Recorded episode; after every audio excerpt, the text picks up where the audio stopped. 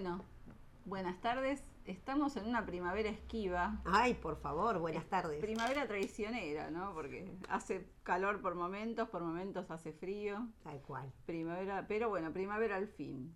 Eh, bueno, y con enorme placer eh, de recibir nuevamente a Carlos Rivero, eh, para el que tuvimos una muy interesante charla sobre adicciones.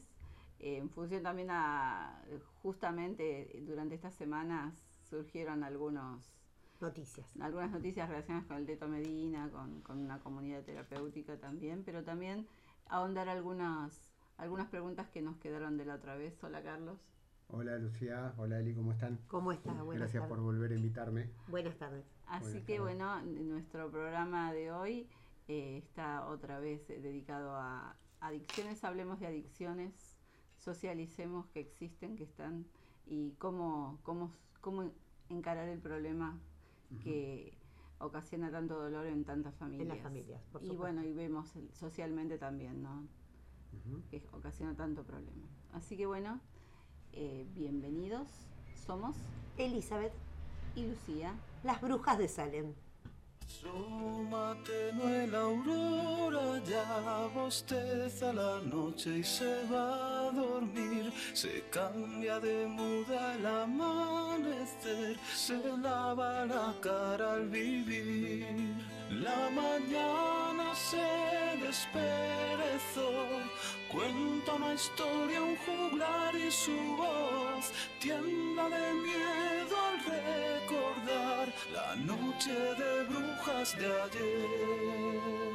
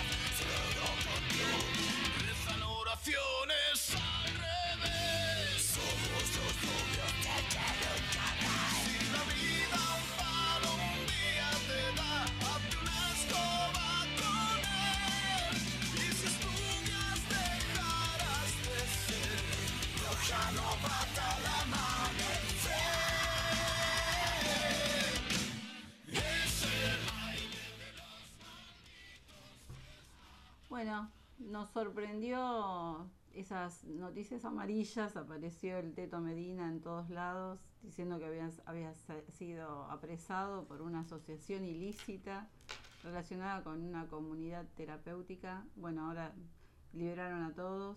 En el medio, pacientes, muy, muy triste ver las familias pidiendo que no se cierre el lugar.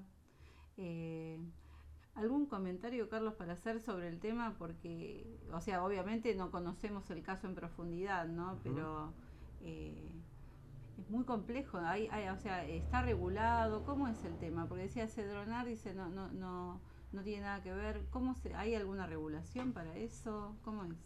Mira, justamente ese es un tema que se viene, se viene tratando hace mucho tiempo. Es decir, hay muchas comunidades terapéuticas que no tienen acceso a la posibilidad de estar, eh, digamos, con las habilitaciones en orden porque no se brindan, ¿sí? Y yo no hablo de gobierno ni de manera de encarar las situaciones. Creo que en general este es un tema de eh, la, la adicción que no se profundiza, que no se aborda con seriedad, que cada vez que hay una noticia, esta semana pasada fue el Teto Medina, antes fue Chano, después fue fulano y en su momento Maradona, y cuando aparece algo así, a nosotros que trabajamos en esto nos consultan, nos preguntan. Ah. Yo últimamente opto por decir, no, ah. no hablo. ¿Por qué? Porque cuando después, ¿sí? yo quiero ir a los mismos espacios a poder hablar sobre el tema, las puertas se cierran. Ya dejó de ser noticia, dejó de, ser, dejó de ser comercial la situación. Y el tema creo que amerita eh, desde lo normativo, desde lo judicial, desde lo desde, o sea, encararlo desde el, desde el hueso, digamos, diferente. ¿no? O sea, esto que se estaba buscando a través de distintas personas también que son conocidas o no, la mamá El Chano justamente, Gastón Paul, que hacen un laburo, a mi manera de ver, él hace un laburo excelente, consiguió que su espacio, que se llama Seres Libres, sea declarado de interés nacional. Este, se está buscando, estamos buscando quienes trabajamos en esto, tener una ley específica ¿no? sobre adicciones, porque hoy por hoy está dentro de lo que es el marco de la ley de salud mental y hay aristas, características de la enfermedad de la adicción muy diferentes a otro tipo de trastornos que están relacionados con el tema de salud mental. Entonces, tener una ley específica, un tratamiento específico, donde todos los que trabajamos en el ámbito podamos estar amparados normativamente, los pacientes, la familia también, tener un marco normativo, tener, digamos, eh, determinadas reglas de trabajo y de convivencia dentro de los lugares. Es decir, es, es mucho lo que hay que corregir, es mucho lo que hay para trabajar y no se está haciendo nada. Está siempre, esta es mi opinión, ¿eh? siempre digo lo mismo. Yo esto, siempre que estoy con pacientes o siempre me acostumbré a decir para mí. Entonces, cuando digo para mí es mi opinión personal, no es para que eh, generar ningún tipo ni de debate ni nada por el estilo, es una opinión simplemente, ¿no? Pero también soy parte de, digamos, de, a nivel general de la comunidad terapéutica que trabajamos y abordamos en el ámbito de las adicciones creo que hay mucho por hacer. Te diría que si hay que hacer 100 cosas, faltan hacer 95. ¿sí? Todo lo que trabajamos, esto trabajamos muy a pulmón, muy a pecho, muy a destajo, muy desvalidos en un montón de, de situaciones y cada vez hay mayor demanda. Recién en el corte estábamos hablando de eso, ¿no? O sea que en el espacio nuestro nosotros no estamos haciendo publicaciones y demás porque la demanda es de boca en boca. boca, en boca. Es decir, eh, la situación de la adicción, yo siempre digo lo mismo, ¿no? De la adicción y después vemos a qué es adicto la persona, ¿no? De qué depende. Si de drogas, alcohol, eh, juego compulsivo, compras, comida, este, o sea, abarca muchísimo más que el consumo de sustancias tóxicas lo que tiene que ver con la adicción. Creo que vivimos en una sociedad cada vez más adictiva, cada vez nos aislamos más, cada vez estamos más encerrados en nosotros mismos. Si interactuamos con otros que no conocemos es desde la violencia, desde la ira, desde la furia, desde, el destrato, desde el sálvese quien pueda. Yo pensé que en esto de la pandemia, que hace muy poquito que transitamos, iba a salir lo mejor de nosotros y salió lo peor, de nosotros como sociedad, de lo personal. Es decir, cada vez todos estos son síntomas de, síntomas de adictología, síntomas que tiene una persona, digamos que después termina, ¿no? Por ahí consumiendo de manera compulsiva cualquier tipo de sustancia. Entonces, estos síntomas de lo personal yo creo que están cada vez más notorios en la sociedad. En la sociedad. Por ejemplo, con el tema este que salió ahora del Teto Medina. ¿Quién sabe de todos los programas? Porque esto salió en los programas de, de, chusmerío, de, chimentos y demás. ¿Quién está calificado para rotular, etiquetar, juzgar, moralizar, entender el tema de adicción. Claro. Sin, sin dar nombres, sin, sin o sea, de manera general, por ahí personas que están opinando, justamente hacía cinco minutos que venían de un baño para de, de, venir de consumir. Entonces, después me pongo un micrófono y doy letra, cátedra, moralizo, juzgo. A ver, la persona que viene del baño necesita ¿sí? ayuda y justamente a quienes brindan como pueden la ayuda son a quienes después terminan rotulando, etiquetando, moralizando, diciendo y señalando con el dedo. no estoy hablando ni a favor ni en contra del dedo. no conozco el caso en profundidad, no me quise. No lo quise ni, saber, ni, conocer. Porque me pasa esto, ¿viste? O sea, yo lo sigo por redes sociales, veo que está en una comunidad, veo que está en otra, que está ayudando en un lugar, que está ayudando en otro. O sea, la manera de trabajar no la puedo juzgar porque no la conozco la manera de cómo se mueven en la comunidad no la puedo juzgar tampoco porque no la conozco. Lo que sí puedo gente ha hablado y habló bien. Habló bien. Claro, bien. habló no bien. Claro. nadie que, hable claro, claro. Y lo que, puedo, lo que sí puedo decir es que estos lugares, muchas veces de internación, no reciben ayuda ni del Estado, porque está saturado, ¿sí? ni de él, ni, ni una ayuda privada. Entonces, hay veces que tienen que hacer que los chicos ¿sí? trabajen de alguna manera para poder sustentar el espacio que están habitando. Sí, que necesita, o sea, de, mantenimiento, necesitan comer, necesitan autoabastecerse de alguna manera. Yo nunca tuve contacto, jamás, ¿eh? Y mira que yo soy una persona que aparte de trabajar de esto, cuando estoy en un transporte público, veo a algún chico que está vendiendo una canastita porque viene de alguna granja y demás, me pongo, che, están bien, ¿cómo están? Me pongo a charlar con la persona. O sea, ¿por qué? Porque a mí, o sea, me interesa. Por supuesto. Me apasiona, digamos, lo que hago, porque aparte transité, estuve en esos zapatos, yo no salía a vender cosas, porque la comunidad en que en su momento yo estuve internado, o sea, era una comunidad privada, pero no hacían ese tipo de, este, de actividades hacia afuera, ¿no? Pero a ver, una de las principales cosas que nosotros le recomendamos siempre a la persona que es adicta cuando empieza a dejar de consumir es que tenga las manos y la mente ocupada. Claro. Entonces, se estila mucho. Bueno, pero ese tipo de, cualquier tipo de adicción, de alguna manera, uno tiene que tener ocupada su mente. Exacto. ¿Me entendés? Y, poder salir de ese pensamiento Exacto. que, que lo enseguece de alguna manera, ¿no? Por eso con vos, fíjate, vos hablás de que la gente estaba internada y que de alguna manera, perdón, que las adicciones eh, eh, solamente se, se, cree que la adicción es la droga. Y que la realidad, otras adicciones son tan tremendas como, como la droga. Como la droga, exactamente. Una de las, o sea, desde, desde, este lugar de donde nosotros tratamos a las personas, la peor adicción, digamos, desde un tratamiento que nosotros podemos abordar es justamente a la comida. Claro. ¿sí? La peor en el sentido que tenemos que tener muchísimo, o sea, estar muy encima del paciente. Mucho. ¿Por qué? Porque no podemos hacer que no coma más. No, por supuesto. De alguna manera. Nunca va a ser el objetivo que deje de comer, sino que tenga una relación diferente con, la, sustancia justamente que consume de manera compulsiva. Sí, pero hay muchos métodos, porque no es solamente que la persona esté gorda, no. puede no estarlo no, no, y tener la adicción o trastorno, Trastorno, claro, trastorno, de, alimentación, o sea, la obsesión para con el cuerpo, una disfuncionalidad, una distorsión de ver mi propio cuerpo, cómo me veo, bulimia, anorexia, también son tratados, digamos... Sí, sí, hay gente que se ve gorda siempre y no, y no está gorda. Exactamente, exactamente, pasa, o sea, pasa muchísimo eso, ¿no? Pero a ver, o sea, volviendo al tema, ¿viste? Que haya personas que estén, o sea, haciendo algún tipo de labor dentro de una comunidad y bueno, es habitual. Y si no, ¿saben qué, muchachos? Tenemos que hacer las cosas diferentes. O sea, que hagan manualidades, pero que desde el sector público, del sector privado, nos concienticemos de que esos espacios necesitan ayuda. Esto es lo mismo que, viste, si yo voy a un hospital y no está la medicación que necesite. No trabajamos nosotros con las, o sea, en las comunidades cerradas, digo cerradas cuando son comunidades de internación. No existe, ¿sí? A nivel legal, no está la posibilidad de trabajar en comunidades cerradas. No se encierran más a los chivos hay que desmitificar eso también. O sea, los lugares son comunidades de puertas abiertas, ¿sí?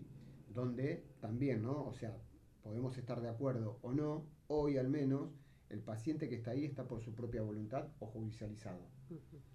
Eso, iba a preguntar, ¿judicializado significa que eh, tiene algún problema legal? Eh, o... Puede ser por un tema legal, un tema penal, o bien porque está en juego, o sea, en su propia su propia vida, o la de terceros y la familia tiene la potestad de, internarlo. Judicializó este, la situación y bueno, puede llegar a tener que estar, digamos, internados este, con la orden de un juez. ¿Y, en el caso de las personas que tuvieron problemas con la ley y que están ahí haciendo un tratamiento, no, eh, el, Estado no paga nada a esas comunidades para por esas personas? Hay, hay veces que sí. Yo estoy, ah. mm, hará, hace muchos años que no trabajo en comunidades así de internación, sí estoy asociado a lugares donde, o sea, derivamos nosotros pacientes y demás. Lo que hacemos en B por Más son tratamientos ambulatorios. Pero en, digamos, eh, creo que el sistema penal sí contempla un subsidio para las comunidades que están habilitadas, obviamente, y que puedan, digamos, hay, hay, hay personas que su condena penal, en lugar de transitarla en, un, en una cárcel, en un penal, la transitan en una comunidad así terapéutica. Sí. Y creo que entiendo que tienen los mismos beneficios que tiene este, claro, una, persona, presa. Una persona que Claro, digamos, interesante. Mm. Bueno. Eh, y desde, o sea, generalmente las personas que se acercan porque necesitan ayuda, se acerca a la misma persona en esta, estadísticamente, o familiares, amigos, eh, pareja. Mayoritariamente es el, entorno más cercano, se acerca. Hay veces, hay casos esporádicos donde la persona pide ayuda, ¿sí? Pero mayoritariamente, o sea, es la familia. La familia. Bueno, justamente esta pregunta era un poquito la que te quería hacer con respecto a que, por ejemplo, una familia, un mamá, papá, alguien que conviva con un supuesto adicto. Sí. ¿Qué cosas...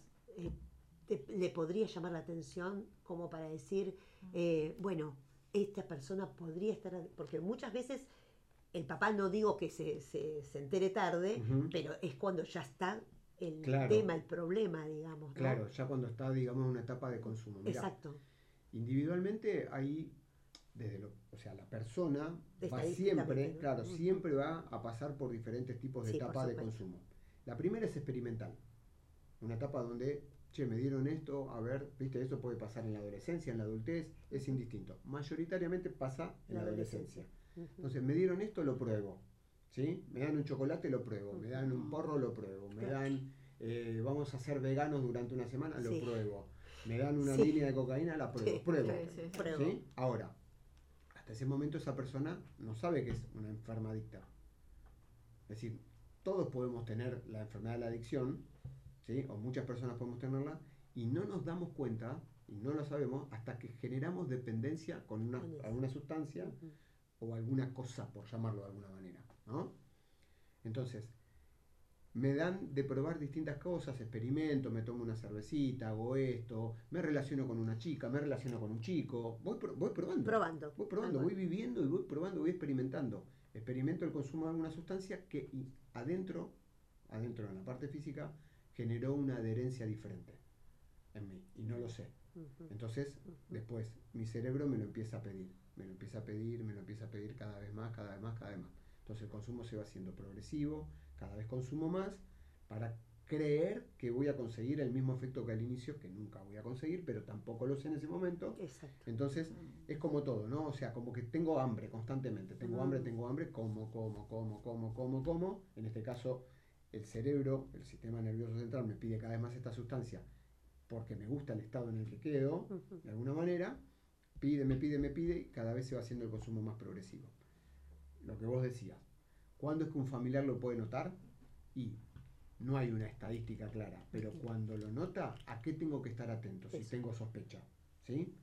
Básicamente al comportamiento de la persona, a los horarios, ¿sí? si hay un cambio de horarios, si de noche se queda despierto, en su aspecto físico, si se está dejando, o sea, si era una persona que habitualmente se bañaba Se todo bañaba, día, claro, y no se está bañando tan seguido, si me empiezan a desaparecer cosas en casa, por más que sea algo pequeñito, algo chiquitito, Económico, sutil, por ejemplo, que pueda ser económico, económico. o alguna, muchas veces, y, es- y no sé por qué se está dando mucho ahora, falta ropa, claro, porque, porque yo puedo notar, Mm. viste, puedo agarrar, estoy en verano y cuando me voy a dar Sí, cuenta sí. me están faltando Me los suéteres, me falta una lógico. campera. Sí, sí, sí, ¿no? bueno, la necesito. Entonces falta ropa, faltan zapatillas. Empiezan a haber situaciones que no son habituales. Bienes que se pueden vender de alguna Bienes manera o pueden- intercambiar. Exacto, el Claro. olor que Claro. tenga la persona. Nosotros estamos acostumbrados, ¿no? O sea, cuando le doy un abrazo, a ver, yo digo, le doy un abrazo. Puede haber familia que no se Sí, por supuesto. ¿no? sí, sí. Por supuesto. Pero me puedo estar dando cuenta, fijarme en las pupilas, los Mm. ojos son muy dilatadores, Mm. ¿sí? Las personas de ojos claros se le nota mucho más, ¿no? Cuando se dilata la pupila, estar atento a eso, el enrojecimiento de los ojos también, la falta de eh, interés. la falta de interés, el querer, el no tener, digamos, conversaciones como tenía antes. Por ahí la persona que, digamos, está en contacto frecuente con, con alguna sustancia ya viene Ya con una viene, conducta de Sí. no hablar. Los adolescentes por lo general son más de aislarse y demás. Pero bueno, estarle encima, observarlos, hacerle preguntas ¿no? cotidianas si contesta mal, si hay maltrato, si hay este, conversaciones esquivas, si le pregunto por amigos y no quiere hablar de esas amistades nuevas. Eso, amistades nuevas existen por lo general. Sí, o sí. sea, uno deja de asistir a lugares donde iba. Iba, exactamente. Donde Dejo de ir al club y me, y me voy a una esquina. Claro. Eh, dejo de ir a jugar al fútbol y empiezo a ir, no sé, por decir por algo, eso, ¿no? sí, Empiezo ir por a- ejemplo. salir a boliche, qué sé yo. Sí, sí, Sí, o comporta- un comportamiento, diferente. dif- comportamiento diferente que es en la mayoría de los adolescentes es natural porque están experimentando, Por supuesto. pero si se hace más, ¿no? más frecuente, más periódico y empezamos a ver que las como cosas para no la están bien, ¿sí? Ahí siempre decimos lo mismo, pregunta. El tema es, eh, quiero pensar que eh, esas preguntas ocasionan enojos, Sí, enojos y discusiones en Sí. la casa, ¿no? sí, O sea, porque por ejemplo, una persona no va a ir rápidamente a consultarlos a ustedes con eso, pero Claro. sí cuando es constante. Claro. Entonces, por eso digo, de esa manera se puede acercar una mamá, un papá y poder hablar con ustedes y tratar de ver, porque eh, creo que ahí es Tal donde eh, empieza la puja de cómo llevar al, al hijo. Tal cual. Sí. Siempre algo que ¿No? nosotros decimos es que una persona que es adicta también no tiene límites. ¿sí? Claro. Y los límites, por lo general, la falta de límite viene por parte de la familia. Sí, sí. Entonces, si empezamos a ver esos tipos de malestares en, lo per- en la persona, malestares familiares, estas situaciones que no son las cotidianas, ¿sí? Bueno, mira, no sé qué es lo que estás haciendo, Pepito, pero a partir de ahora nosotros vamos a manejar de esta manera, esta manera, esta manera. Dame la llave de casa, tu celular, viste, cuando salgas tenés ubicación. Si empieza a haber malestar, discusión, Claro. todo ese tipo de cosas, Eso. algo tengo que esconder. Claro. Si hay algo que tengo que esconder, pidamos ayuda externa porque Se pide. nosotros no vamos a poder resolver esta No, situación no, por supuesto, a eso de voy, alguna ¿no? manera. A eso voy. Pero, digamos, siempre que se pueda atender a tiempo, siempre que se pueda, digamos, este, abordar a tiempo, va a ser mucho mejor hacer la prevención que el tratamiento al final. ¿no? Totalmente. O sea, nos evitamos un montón de situaciones y un montón de, Sí, de malos momentos. de malos momentos, de malos momentos. situaciones de porque salud, des- situaciones desagradables. legales. eh, Desagradables, por supuesto. Lamentablemente siempre quiero destacar y reiterar esto, ¿no? O sea, el pronóstico de esta enfermedad, o sea, el diagnóstico es cárcel, hospital o muerte. Ah, sí, claro. No hay otro fin para una persona que consume de manera compulsiva sustancias tóxicas o que juega de manera compulsiva Sí. y demás. Claro. Eh, Es, es, No puedo dejar de pensar, yo me acuerdo, era bastante chica, vi una película que me impresionó muchísimo, que era Mi hija nunca, ¿no? Que la chica había tenido un accidente, una chica normal para la familia, nunca había- y después había toda una historia atrás. La chica ya hacía años que consumía y si no hubiera sido por ese accidente, después bueno, empezaron a haber otros emergentes, pero el miedo de todo, de todo padre. Eh, vamos a una pausa. Una pausa. eh, el- difícil ambientar eh, musicalmente me- el tema, pero eh, el- eh, vi una, escucho una canción de Las pastillas del abuelo, no tiene particularmente relación, pero se llama ¿Dónde esconder tantas manos? Y me pareció que era apropiada. Así Bueno, que ahí vamos a la pausa y volvemos. Hablemos de adicciones, parte 2.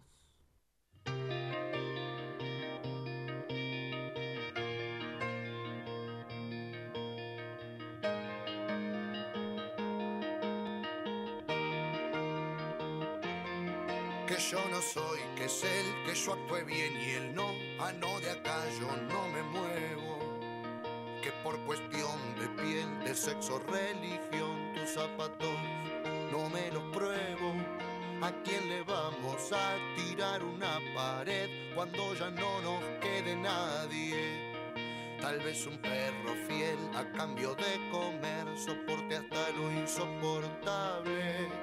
Temiendo ser peor, temiendo ser mejor, temiendo al fin, siempre temiendo, viviendo en el ayer, aletargando el hoy, si Víctor sí, sobreviviendo. Juzgando al por mayor, te alejas más y más del juicio que más importa, que es el juicio interior, que es el que hay que afrontar siendo parte de esta torta.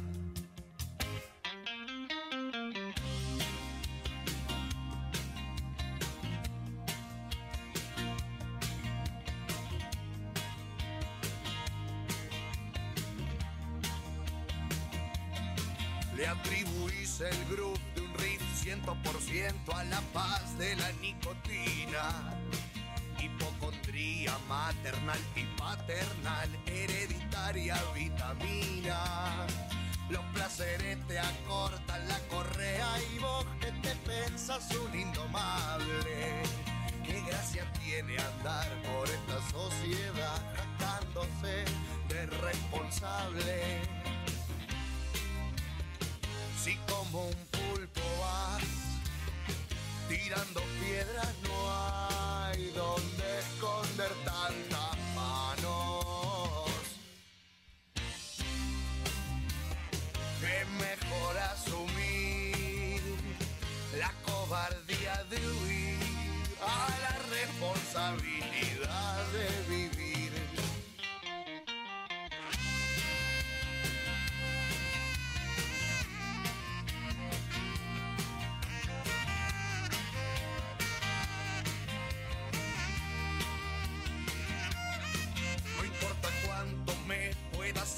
de la realidad. Yo siempre vuelvo, psicología infernal, picante, dulce y sal, pero despierto y ya no cuelgo. Pasado el tiempo al fin el espejo devuelve una imagen más familiar. Hoy eligiendo a gusto y alternando puede haber picante, dulce y sal. Me bajo a duelo con quien diga que voy bien rachas en esta vida. Soy grande y que señor no vaya a confundir la soberbia con autoestima. Que la soberbia mira desde más arriba y no llora penas ajenas. En cambio el autoestima se transmite y contagia a cualquier persona buena. Juzgando al por mayor, te alejas más y más del juicio que más importa, que es el juicio interior. Es el que hay que afrontar siendo parte de esta torta.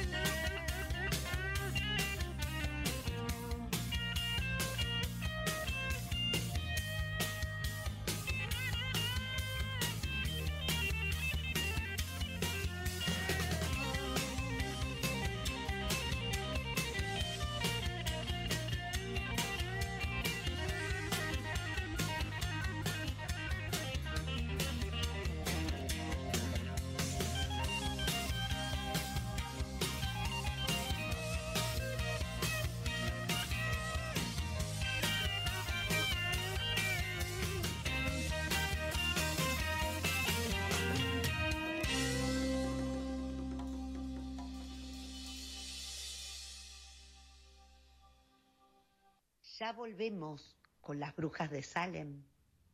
Tenemos que hacer otro. Ahí llegamos. Bueno, eh, saludamos a Alejandro, que no lo saludamos hoy. Así Hola, que, Alejandro. hola Alejandro, gracias. Bueno, eh, volviendo al tema que estabas comentándonos, eh, asomándose el verano, viviendo la, tempera- la temporada veraniega, la costa, la playa, los lugares donde de repente en el invierno, no digo que no pase, pero digamos hoy está la gente ya pensando en sus vacaciones, en las fiestas, en Navidad. ¿Se consume más? Sí, Sí, ¿Se sí. distribuye más? se distribuye más, en- en- en- enfocando la distribución justamente en los lugares ¿no? de, Sí. donde hay muchas personas, en los lugares masivos. Pero en la época de fiestas. ¿sí? fin de año, Navidad y demás, es una época que sería de alta demanda para nosotros. Más que nada creo que tiene que ver también con todo lo que es eh, Emocional. la, exactamente, la ensalada emocional que Claro, se junta. ¿no? en esa época del la año, época. haciendo un balance, Sí, las reuniones familiares, Las ausencias Las también. las ausencias, exactamente. Esta es una enfermedad que todos creemos que es una enfermedad que es psicológica solamente, ¿no? que es solamente mental, y en realidad tiene un alto componente emocional. La enfermedad descripta y reconocida por la Organización Mundial de la Salud es una enfermedad física y psicoemocional. Claro. ¿sí? En los programas, en, en- en lo que es Narcóticos Anónimos, Alcohólicos Anónimos y demás, la reconocemos como una enfermedad física, mental y espiritual. Sería que el concepto es bastante parecido, es similar. Ahora, lo espiritual no por religioso, ¿sí? la espiritualidad no tiene absolutamente nada que ver con la religiosidad. Es decir, la espiritualidad es cómo me relaciono yo con el mundo y cómo me relaciono conmigo mismo. Mm. Eso es algo espiritual. Si Mm. yo soy una persona espiritual conmigo, pues me- lo que pienso y lo que siento tiene que ver con lo que hago. Tal cual. Y si me relaciono de manera espiritual con los demás es porque trato a los demás como a mí me gusta que me traten. Bien. Básicamente lo espiritual es eso. Después le podemos poner, ¿no? O sea, un montón de religiosidad al manto espiritual y buscar el, la esencia de cada uno, cada uno como quiera. Por eso la Nosotros, vinculación de- claro. con, la, con la religión, o sea, uno ve un gran trabajo que hacen las iglesias evangelistas, con, con el- o sea, tiene que ver con eso, el componente espiritual. Claro, pero decir, eh, por ejemplo, eh, al menos que yo conozca, ¿no? Dentro de las distintas, dentro de los distintos cultos religiosos, Sí. Eh, para mí, eh, uno de los que más trabaja en el ámbito de las adicciones es justamente las iglesias, las, las evangelistas, las Sí, iglesias sí, cristianas, ¿no? Sí, que tienen, no recuerdo bien el nombre, tengo amigos que practican esa religión, me han invitado y demás, creo que son núcleos o módulos que se llaman, ¿no? Que abordan específicamente, ¿no? La problemática desde la Ah. religión. Pero muchísima gente para de consumir. Sí, sí, yo eso. conozco, por eso Ahora, digo. Siempre dentro de lo que son los programas, nosotros inculcamos que la persona crea en lo que quiera creer. Claro. pero que tenga una conciencia de que hay una energía superior, de alguna manera, que quiere lo mejor para él y que puede confiar en esa energía superior. Es decir, es muy importante la fe. Nosotros el miedo que necesitamos recuperación, el miedo lo cambiamos por fe. Por fe, claro. ¿sí? Y el resentimiento que tenemos hacia la vida por todo lo que nos pasó y demás, vamos a tratar siempre de transformarlo en amor, de alguna manera. Pero no el amor, de- No, no, entendemos. ¿no? del amor lírico, no, el Sí, amor que hay que tener, perdón la expresión, pero terribles cojones, para decirlo en gallego, ¿no? Para poder vivir con amor. Hay que ser un amor responsable, le llamamos nosotros. Sí. Eh, y transformar eso lleva mucho tiempo, parece sencillo. Pero No, no, no lo es. parece, no creo que este, sea este- sencillo, este- claro. este concepto de lo espiritual como emocional y darle mucha importancia a la emocionalidad y después empezar a trabajar en la persona, porque no hay una sola emoción que nosotros eh, sintamos que no venga de los pensamientos que tenemos. Por supuesto. Y no hay una, un solo sentimiento que no venga de lo que nosotros creemos, de nuestro sistema de creencia. Entonces, el sistema de creencia de cada una de las personas va a hacer que tenga determinados sentimientos. Y la manera de pensar esporádica va a hacer que tenga distintas emociones. Ujú. Las emociones, si yo les empiezo a poner a una determinada emoción condimentos de mi historia, si tengo esa emoción de manera repetitiva, la voy a transformar en un sentimiento, de Sí, alguna claro, manera. por ¿no? Pero después hay sentimientos naturales como por ejemplo el miedo, que nos hacen convivir todo el tiempo con una determinada energía. Mm. Es decir, el miedo que vos sientas Eli a determinadas situaciones no son los mismos miedos No, que tengo yo ni que tenga Lucía. No, claro. Entonces, Totalmente. esa, ese componente emocional en una persona adicta es muy importante visualizarlo, percibirlo, trabajarlo, tratarlo, porque es, o sea, por lo general las personas adictas son extremadamente sensibles. Y uno cree que es una mala persona. No, o sea, consume por el dolor que no puede eh, exteriorizar muchas No puede veces. exteriorizar, claro. Entonces, lo mete hacia adentro, no se aguanta más esa situación, en algún momento necesito hacer- anestesiarlo con algo. Necesito Y ser a- otro. Ser otro, Claro. sí, transformar esto de alguna ser manera. otro. Cuando lo encuentro en una sustancia, después ya viene la dependencia extrema. Dependencia extrema que yo ya no la puedo manejar. Sí, claro. Que esa es la parte física, Claro. ¿no? La compulsión que me pide el cuerpo constantemente consumir. Sí, lógico. Y después la parte mental es la obsesión para conseguir todo el tiempo esa sustancia. Esa sustancia. sustancia. Mira vos. Sí, eh, tiene. Lo que pasa que también eh, con una persona que eh, realiza un camino de recuperación, conozco un- casos cercanos, eh, también esa cosa de decir, te- ten- tener que abandonar todo lo vivido hasta ese momento, los amigos, porque hacen mal, y que aparte incluso hay un rechazo, ¿no? Eh, los, los hábitos, los lugares, porque ya no es algo Sí. que hay que elegir y debe ser muy complejo, es como volver a nacer. Exactamente. que Es volver, además es volver a se aísla la persona también. Sí. Se aísla. Nosotros siempre, siempre a las personas que asistimos le, le digo lo mismo, que fue lo primero que me dijeron a mí, una de las primeras cosas que me dijeron a mí, que dije, uy, qué bueno esto. Pues me dijeron, hay una sola cosa que tenés que cambiar. Dije, uy, qué bueno, ¿sí? Todo. Ah, Y tuve que cambiar todo, Todo. todo. Claro. O mejor dicho, sí, yo iba, iba a decir casi todo, y en realidad tuve que cambiar todo, y tenemos que cambiar todo, porque hay personas que siguen estando en mi entorno, gracias a Dios, por ejemplo, mi familia. ¿no? Pero yo tuve que cambiar toda mi relación con ellos. Y ellos tuvieron que, que cambiar muchísima o sea, muchísimo en la relación conmigo. Por. También, supuesto. o sea, eso también fue todo un cambio. Claro, La persona es la misma, pero la relación no es la misma en, absolu- en absoluto. claro, y gracias a Dios ocurrió. Y Porque gracias a ese- Dios ocurrió. eso ocurrió. Puede Sí. ser que en algún lado no ocurra. Exactamente. Y, de- Justamente. y después eh, esto, ¿no? O sea, después de tantos años, si bien hay fracasos en este trabajo, obviamente, ¿no? Pero, o sea, nosotros somos impotentes ante la voluntad del otro, pero hemos, viste, visto personas que eh, terminaron justamente en cárcel, en hospitales, psiquiátricos o muertos, Muertos, claro. ¿sí?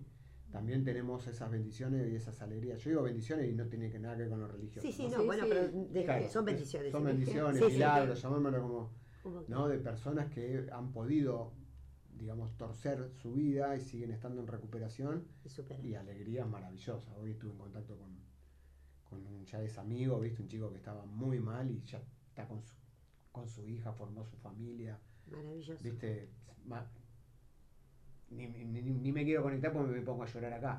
Gracias a Dios, a mí me Sí, gusta sí. eso de mí también, viste, que sigo teniendo esa sensibilidad porque, o sea, creo que el día que se me vaya la sensibilidad para con el otro, la empatía para con el otro, y dejo de laburar Deja esto, de trabajar eso. Totalmente. Me pongo un kiosco. Sí, claro, claro, por supuesto. Sí. ¿Viste? Pero Bueno, te existe hago- la posibilidad de Te hago transformar. otra pregunta. Mm. Viste que está de súper moda. Bueno, esto, la pregunta es, ¿el cigarrillo Sí, es una adicción? sí, se puede transformar en una adicción. ¿Se puede transformar? Siempre tenemos que tener en cuenta esto, ¿no? O sea, el consumo puede ser social, el consumo puede ser problemático o se puede transformar en una dependencia extrema o adicción. Entonces, te pongo un ejemplo en mí. Yo fumo hoy por hoy cigarrillos estos armados, sí. me puedo fumar dos por semana.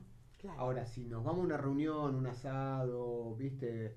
O estoy con personas, por ahí me fumo cinco en, Ese día. en, ese mo- en esas Ese tres día. horitas. Claro. Claro. O sea, Pero ¿verdad? mi pregunta iba dirigida al, Al- cigarrillo, al justamente. cigarrillo. Pero al cigarrillo Sí. electrónico Sí. o este cigarrillo que, no sé cómo es la palabra papean, no sé si es la Ah, palabra vape, Sí. sí. que dice el VAP, Al VAP. ¿viste? Y Mm. que de alguna manera tiene gustos o algo. Y que lo he visto en varios lugares, eh, sociales también, Sí. ¿no? Digo, ¿es una adicción? No siempre. No siempre, depende de las Claro, cantidades, de- como claro, estamos depende hablando, de las la cantidades, forma. Depende de la forma, Sí, depende sí. de la manera. Hay personas que fuman cigarrillos y fuman, no sé, 10 cigarrillos por día, otros 5 cigarrillos por día y otros fuman 3, 4 octavos por día. No, olvídate. Eso sí es una dependencia supuesto. extrema, Sí, sí, sí, ¿no? Eso es- sí, pero sí genera adicción. O sea, nosotros hemos tratamos es el tabaquismo, Mm, Sí. ¿no? Totalmente. Ahora Hay cambió. personas que, perdón, eh, personas que están muy mal de sus pulmones, Exacto, que se bueno, por y eso. siguen fumando. Y sí, Yo tenía un tío Sí. que eh, era adicto al cigarrillo, le habían sí. sacado la laringe ahí y pedía fumar. Y podía fumar. bueno, Sí. yo lamentablemente eh, es un tema difícil el que voy a contar, pero un amigo que fumó un montón dejó y cuando hubo COVID murió Murió. Sí, Bueno, eso también. sí, y estaba bien, y estaba bien, sí. pero su pulmón Pero la- no. eh, claro, la secuela, la Sus consecuencia. pulmones no. Claro, es decir, es... eh, sí, sí, genera, el tabaquismo es una adicción más. Tremendo. Sí, sí, sí, tremenda.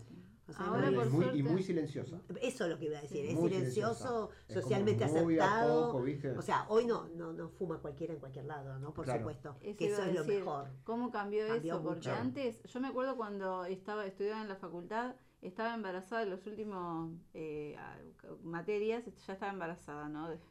Y me acuerdo que me tenía que poner en la ventana Porque, porque todo el mundo fumaba Claro, en el en aula. los colectivos. se Sí, los En los colectivos, en el taxi, cualquiera no se fumaba. No, no, gracias a Dios eso cambió. Eso por- cambió, eso por cambió un completo, montón y por es, completo. y es, eh, son Positivo. es muy positivo. Muy positivo. Muy positivo. Y que se sienta aislado el que, el que fuma. Sí. Que vaya y fume en que otro se tenga lugar. que ir a Sí. fumar A otro otro lado, lado. por Eso supuesto. creo que Mm. fue algo muy Pero si todo para la persona que es adicta al cigarrillo, Sí, sí. no cambió, Mira, siguió fumando igual. y sí.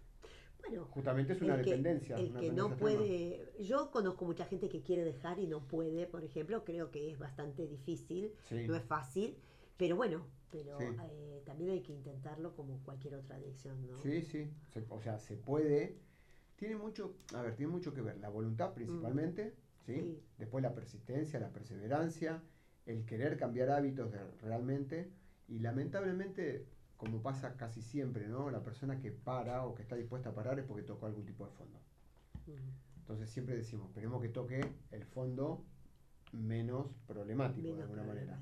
Pero que se concientice como que puede llegar a ser su fondo. ¿sí? claro. Sí, sí. El adicto de por sí es muy fondista. Toqué este fondo, bueno, no pasa nada, vuelve a tocar otro, toco Porque otro, vos toco fíjate otro. que los adictos, por lo general amigos de otros adictos, tocan fondo sus amigos queridos y no reaccionan. No, no No reacciona. reaccionan. no A veces sí, Sí. depende de cada Que, caso. bueno, que ¿no? depende de cada caso, por supuesto. Hay, hay- o sea, hay gente que deja de fumar porque tiene un familiar que, que, que tu- tiene cáncer. O sea, hay gente que, que, que es- depende, los disparadores son muy Bien, particulares. pero esa persona que para porque ve que el otro está mal, no es adicta. Ah, Ah, bueno. Recordemos este, bueno, este claro, bueno. este concepto de adicción, que es previo al consumo de cualquier cosa. Bien. ¿sí? Entonces, si yo genero adherencia con el cigarrillo, ¿sí? Y soy una persona adicta, por más que se esté muriendo mi hermano al lado, voy a seguir fumando. Ahora, si yo no soy adicto, ¿sí? Pero en algún momento empecé a fumar y digo, bueno, estoy fumando porque, no sé, estoy aburrido porque me gusta, ¿sí? Si veo a mi hermano que se está muriendo o le está pasando algo, digo, "Ah, no quiero estar por ahí, dejo.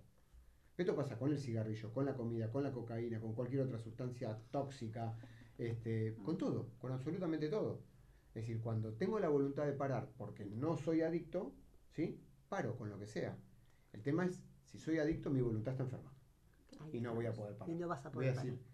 lo juro, lo recontrajuro porque me muera Y vas a fumar. y voy a volver a fumar, voy a volver a consumir Claro, la sustancia de la cual estoy dependiendo. claro. Y hasta incluso la puedo cambiar. Bueno. Ah, no consumo más esto, empiezo pero otra cosa. claro, dejo de tomar esta sustancia tóxica, pero me adhiero a la comida y. por eso nosotros decimos las personas están en recuperación, ¿sí? Este, por consumo de sustancias tóxicas. Pongamos el ejemplo de cocaína. Este, su recuperación muchas veces se mide en kilos. La persona empieza a comer de manera más compulsiva, ¿no? Empieza a tener, justamente, Claro. puntualmente la cocaína es una sustancia que te saca el hambre. Claro, claro. Este, entonces, la persona, si, si, la, si la mezcla con alcohol y ese tipo de cosas que van muy de la mano muchas veces, por ahí el peso lo, lo tiene, pero el hambre no va a tener. Por eso hay tantos modelos, tanta, tantas personas famosas con... Hemos tenido muchos casos y conozco muchas, muchas sea, chicas que empezaron a consumir justamente esta Sí, sustancia Sí, sí, claro. buscando adelgazar. Me No acuerdo lo que- sugiero jamás, ¿eh? No, por O No, sea, pero hay personas que lo para- han contado, ¿viste? Mi amiga la, lo Sí, sí. contó Mm. también, eh, Sí, me sí, acuerdo. Eh, sí, sí, sí. Hay personas que lo han contado y, y no solamente recuperan ese, esa gordura, porque Sí. recuperan más de, lo, de su peso, Sí. inclusive. No, no, es que quiero, creo encontrar una solución y me encuentro con el problema de mi vida. después. Claro, imagínate. Claro, claro. Tremendo. Tremendo, bueno. Va- vamos a la segunda pausa. El tema de Andrés Calamaro, este sí eh, eh, tiene relación que me estás atrapando otra vez. La Mm. primera vez que lo escuché pensé que era un tema de amor y después me, des- me desasnaron. Sí, era de amor. Era de Claro, amor. pero-. Pensé, sí, sí, totalmente. claro, claro. Así que vamos con Andrés Calamaro. ¿Cómo no?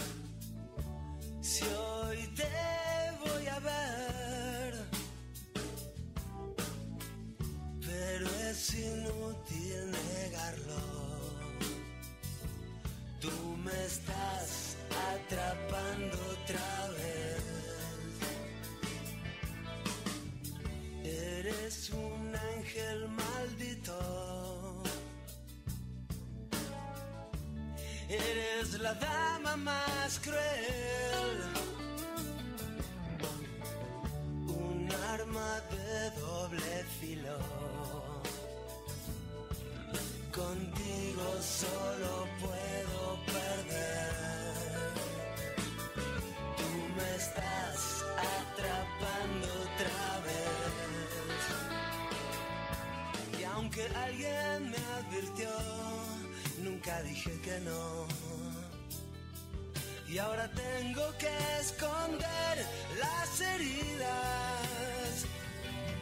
y ese pulso que jugué, porque quise lo perdí, nunca me podré alejar de ti.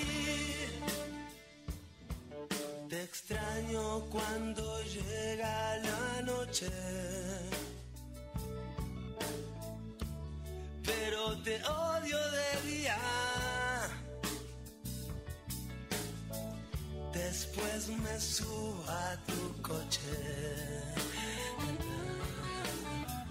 Y dejo pasar la vida.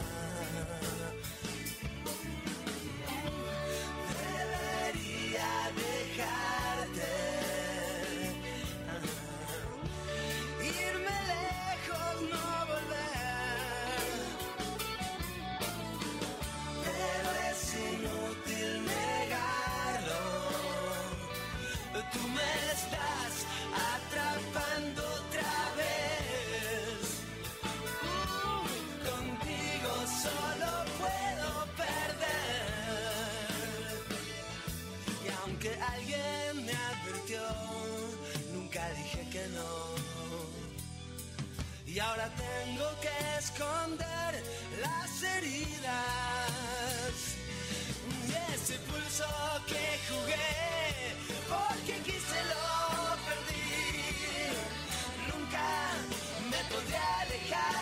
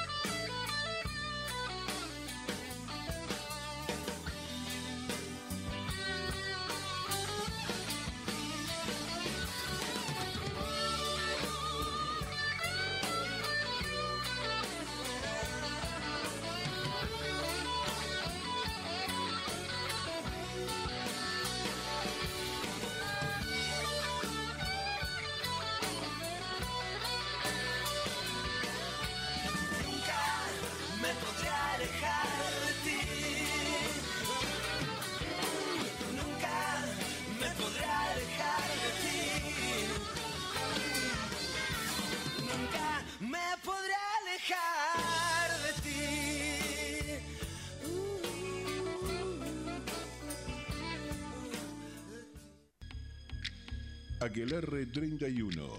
Asesoramiento y organización integral para todo tipo de eventos. Nos caracteriza la innovación, la creatividad y la responsabilidad. Ambientaciones, souvenirs, iluminaciones, DJs, kit de festejos, casamientos, fiestas, decoraciones. Aquelarre 31. Presupuestos al 11 6547 1777 o por mail aquelarre31 arroba hotmail.com. Seguinos en Facebook Aquelarre31.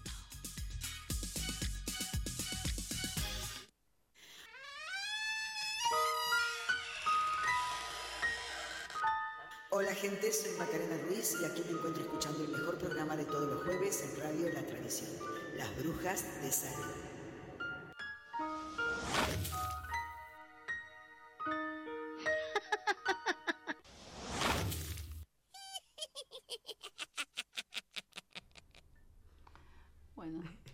Imperdible los cortes. se- Seguimos. Eh, le estábamos Hablando. preguntando a Carlos qué se puede hacer desde lugares donde tenemos adolescentes, clubes y Escuelas, escuelas. escuelas. ¿Cómo Sí. se podría abordar desde ahí de una manera más, Como más firme, Más más, firme, ¿no? más, sí. más concreta. más concreta? Esa es la Y palabra. aprovechar el espacio, ¿no? Porque cuando eh, los chicos, adultos, adolescentes, es decir, vamos a poner un ejemplo, si yo tengo un adolescente en la familia que va a un determinado club, yo también como papá soy parte de ese club, ¿no? Porque confío en el espacio, confío en el lugar, como para dejar a mi hijo determinadas horas haciendo determinadas actividades. Claro. Entonces, invitar ¿no? a la familia entera a que aprovechando el club, la escuela, este, cualquier tipo de una sociedad de fomento, Sí, espacios que lugares de eh, lugares de Boy Scout, no sé, Sí, sí, diferentes tipos de lugares, iglesias si queremos, ¿no? O sea, no vamos a ir a predicar absolutamente ninguna religión, pero todos los lugares que, digamos, nucleen a determinada cantidad de personas, pueden ser, o sea, nos pueden convocar a nosotros como para que podamos ir a, lo que nosotros decimos es pasar un mensaje, que es básicamente enseñar un poco de lo que nosotros aprendimos, ¿sí? transmitir a las personas que no conocen y que ignoran de este tema los conocimientos que nosotros tenemos, porque es fundamental estar educados para esto. Es decir, yo puedo ver en redes sociales, el tema de las redes sociales también, ¿no? O sea, eh, generar y difundir espacios donde realmente se pueda hablar objetivamente de lo que es esta enfermedad, ¿no? que a mi manera de ver, a mi manera de entender, en el mundo genera mucha más muerte que cualquier pandemia, porque a diario, desde hace decenas de años este, y de décadas que venimos ¿viste? padeciendo, yo, o sea, hay teorías, y las creo, que desde que el humano es humano hay adictos. Claro. Sí, seguramente. Entonces, si nos ponemos a pensar, ¿no? En, no sé, en el rapé, si nos ponemos a pensar en los romanos, en los griegos y demás, utilizaban sustancias para salir de su estado natural, por ahí buscando este, un efecto en lo religioso, en lo chamánico, llamémosle. Los vikingos, eh, había un grupo de, que tomaban eh, alucinógenos para ir a la guerra. Exactamente. es decir, siempre. fíjate vos, siempre para mm. enfrentar algo. Siempre para enfrentar, algo, Exactamente. o sea, si yo consumo algo es para enfrentar algo. Exacto. De alguna manera. Pero bien, o sea, en todos los lugares ¿no? donde estemos mancomunando a personas, familias y demás, podemos empezar a, hablar. Justamente cada espacio que nosotros proponemos es hablemos de adicción. Porque si tomamos la palabra adicción como lo que es, que significa no hablar, no poner en palabras, es decir, hablemos de lo que no hablamos habitualmente. Hablemos sin tabú. Es decir, aprovechemos esta, esta libertad, esta manera de expresarnos que tenemos todos, ¿no? De alguna manera que podemos, no sé, yo me acuerdo antes en la tele no se decían las malas palabras, no, se hablaban de determinadas. No, Hoy está todo como más libre. Bueno, aprovechemos para hablar de esto. Y no para hablar en contra. Yo siempre destaco esto, ¿no? No estamos hablando en contra del narcotráfico ni nada de eso. Nosotros no nos podemos poner en contra porque no es el lugar que nos compete. Nosotros estamos a favor de las personas que quieren aprender, conocer, tratarse en el caso de que sea necesario, recuperarse en el caso de que sea necesario de una enfermedad que va más allá del consumo de droga, que es la enfermedad de adicción. Entonces, si todos aprendemos, yo no puedo ir en contra de un narcotraficante y tampoco puedo ir en contra de McDonald's, si vamos al caso. Por decir algo, por poner ejemplos, ¿no? No puedo ir en contra de una marca de cigarrillo o en contra de una marca de vinos o de whisky. O sea, tiene que ver el conocimiento personal. O sea, todos podemos, o sea, todos tenemos autos que en el tablero dice que andan a 200 kilómetros por hora. No andamos por una calle a 200 kilómetros por hora. ¿Por qué? Porque tenemos límites. Entonces tenemos que aprender de límites, tenemos que aprender de relacionarnos, tenemos que aprender de por qué esto sí, por qué esto no. Se lo podemos enseñar a los chicos desde muy pequeños. O sea, en las escuelas no es una, crítica, sino es una alerta. A mí me gustaría, por si, siempre digo no, es mi opinión personal, que en las escuelas haya una materia que se llame educación emocional. Mm. No le enseñamos a los chicos, no aprendimos nosotros de pequeños a educarnos desde lo emocional. ¿Qué nos pasa cuando nos pasa determinada emoción por dentro? ¿Por qué no tenemos un ámbito donde nos podemos expresar? ¿Por qué de chiquito, por lo general los adultos tenemos tendencia a decirle, vos callate que estamos hablando de los adultos? Ahí es cuando empiezo a invalidar a una persona para que empiece a expresarse. Es decir, tenemos que reeducarnos. O sea, ¿es un trabajo difícil? Sí. ¿Es largo? Sí. Pero no, llegamos a donde estamos ahora relacionado con el tema de adicciones de la noche a la mañana. Lógico. Entonces, es poner un granito de arena. Y en estos lugares, en estos ámbitos, hay una posibilidad muy linda. Yo, la, hace 15 días atrás, que me emocionó muchísimo poder hacerlo, tuve la, posibilidad de ir a hablar sobre adicciones a la escuela donde va mi hija. Ah, mira. ¿no? Donde ella asiste. Eh, y queríamos hacerlo por etapa y en realidad, bueno, de la escuela por un tema de tiempo y demás, 300 pibes todos juntos, toda la secundaria completa, los de sexto, los de primero, los profesores que también vinieron, el personal docente, estuvo fantástico, estuvo bárbaro. Eh, y no saben, los profesores no saben, los chicos no saben, asocian solamente la adicción a la drogadicción, ¿sí? Y en un momento les hice hacer un ejercicio justamente de educación emocional, ¿no? donde todos les pedí que estén en silencio, con las manitos cerradas, con los ojos cerrados, el único que va a tener los ojos abiertos era yo, que confíen en eso. ¿sí? Y que simplemente levanten la mano para responder que sí, ¿sí? La manito nada más para que el que esté al lado, al lado de una grada no entienda que se levanta el brazo. Ah, sí, que sí, sea bien, bien, bien, bien personal, bien Ujú. anónimo, o Sí, sea, sí, sí. que el otro no se entere, que levante la manito que yo lo iba a ver, nada más. Lo único que quería llevarme yo era más o menos una estadística visual, ¿no? ¿Cuántos chicos tienen 20 amigos en la escuela? Ninguno. ¿Cuántos tienen 5? ¿Cuántos tienen 10? ¿Cuántos tienen 5? 10, muy poco. 5, muy poco. 3, o sea, cada vez... Era ¿no? más chico. Sí, pero muchos, ¿cuán- ¿quién tiene un amigo en la escuela? Y no levantaron la mano. Tampoco. Tampoco levantaron la mano, o sea, no tengo... Mirá vos. ¿Quién está triste? La mayoría. ¿Quién se siente solo? La mayoría.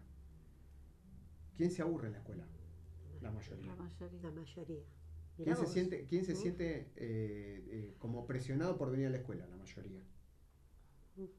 Entonces también ¿no? hay que educar de una manera diferente. Diferente. Por eso es, es difícil cambiar todo esto. Por supuesto. Esto de que somos todos adictos, como decía Cerati, que vivimos en una sociedad de consumo, ¿sí? que está, bueno, tiene que ver con todo esto. Es una sociedad que nos invita Constantemente. ¿Quién cree que depende al 100%? O sea, ¿quién, ¿quién cree que lo único que le gusta es la- o- no, perdón, mi pregunta fue, ¿quién cree que depende mucho de su celular? La mayoría. La mayoría. Todos. La mayoría. Y esto no, no- no tiene que ver con los chicos, no tiene que ver No. con los adolescentes. A ¿no? todos nos A pasa. todos. ¿sí? Totalmente. Es la, eso se llama nomofobia. Sí, que es al- totalmente actual. Que es, que es actual. y que- Totalmente actual ¿Quién conoce sigue. la nomofobia? Nadie. Nadie, claro. no es conocido. Y es No se lo toma que de- transitamos Sí, sí. todo. Decime una cosa, Mm. Carlos, eh, la página de ustedes, ¿cómo es? www.bpormas.com.ar ¿Quieres dejar un teléfono o El algo? teléfono es 113 446 4341. Ahí pueden consultar lo que necesiten relacionado con temas de adicciones. Y el mail es info arroba bpormas.com.ar. Perfecto. Después, por otro lado, también tenemos redes sociales en Instagram. No, yo soy muy de madera con todo Ve esto. por más. Busquen Ve por más, adicciones que lo van a encontrar. Sí, claro. Eh, si lo quieren googlear, van a encontrar así también Ve por más adicciones. Este, muchas veces me dijeron a mí, pero ¿cómo ve por más? ¿Qué tengo que ir por más sustancia? Ay, No. Sí, en realidad la invitación nuestra de Ve por más es a ir por más en la vida. En la vida, por Ahora. ¿querés ir por más sustancia? No es el Vas a tener el camino liberado, Claro. ¿sí? pero no es con nosotros. No es con Nosotros la invitación es otro lugar. que no solamente buscamos que la persona deje de consumir, sino que transforme su vida por completo. Muy genial. eh, Qué eh, interesante. no Cada uno. Igual que increíble como eh, otra vez se nos pasó el programa volando. Y, Eh, y muy interesante, muy muy, rico todo lo que has contado y además creo que eh, a los oyentes les va a gustar muy bien, mucho lo que decís porque siempre hay alguien para ayudar. Siempre hay alguien para ayudar. Siempre hay. Esperemos que este Siempre programa haya, haya ayudado a alguien que esté necesitando esa ayuda. Dicen que llega, la ayuda siempre llega, esperemos que sea. La ayuda, la a través ayuda de este llega y que tengan la confianza ¿sí? de que se puede. Yo siempre digo lo mismo. Si yo pude, cualquier otro va a poder. Pero esto me lo dijeron a mí. En Y así momento. es así. Y así es una Y así cadena. es, tal cual. Si muchos pudimos, vos también vas a poder. Se puede salir del sí, consumo creo. compulsivo de cualquier tipo de sustancia, se puede salir de la droga, es siempre con ayuda. Acudan a los programas anónimos también, a los lugares anónimos, busquen en Google narcóticos anónimos. Sé que son estas confraternidades no les gusta difundir, pero tenemos, necesitamos difundirlo quienes nos permitimos hacerlo. Claro. ¿Sí? ¿Por qué? Porque es- son de mucha ayuda. Funcionan, son gratuitos, hay por todos lados. En San Martín hay grupos, creo que en el Hospital Diego Thompson, creo que en el en otra iglesia. Sí, Pero claro. bueno, si Lo busco que en la- alcohol, todo lo que. Exactamente. Sí, sí, sí, Alcohol, narcóticos anónimos, alcohólicos anónimos, jugadores anónimos. Sí, sí, sí. Acudan a los grupos, a estos grupos que funcionan y funcionan muy bien. Muy bien, por supuesto. Muy bien. Así que bueno, se nos fue el programa, Vale la invitación y bueno, eh, se nos fue el programa. Eh, un placer. Gracias, Gracias, Carlos. gracias a ustedes por- Muchas por gracias. invitarme Bueno, nuevamente. Gracias por escucharnos. Somos Elizabeth, y Lucía. las brujas de Salem. Hasta pronto. Nos vamos con el tema de Eli. Hasta el jueves. Hasta el Gracias. jueves.